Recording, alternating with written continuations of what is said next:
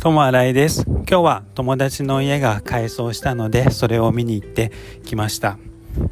キッチンも綺麗になってお部屋も綺麗になって壁もおしゃれになってとてもいいなと思いました。いつか私もあのようなおしゃれな家に住みたいです。その後友達と夜ご飯を食べてきました。夜ご飯は私はチキンのセット頼みました。とても美味しかったです。その後最後は公園で友達とビールを飲んで帰ってきました。今日一日いろいろ友達と話してすごい楽しかったです。またこのような感じでみんなと集まれればいいなと思いました。明日は日曜日なのでゆっくりしたいと思います。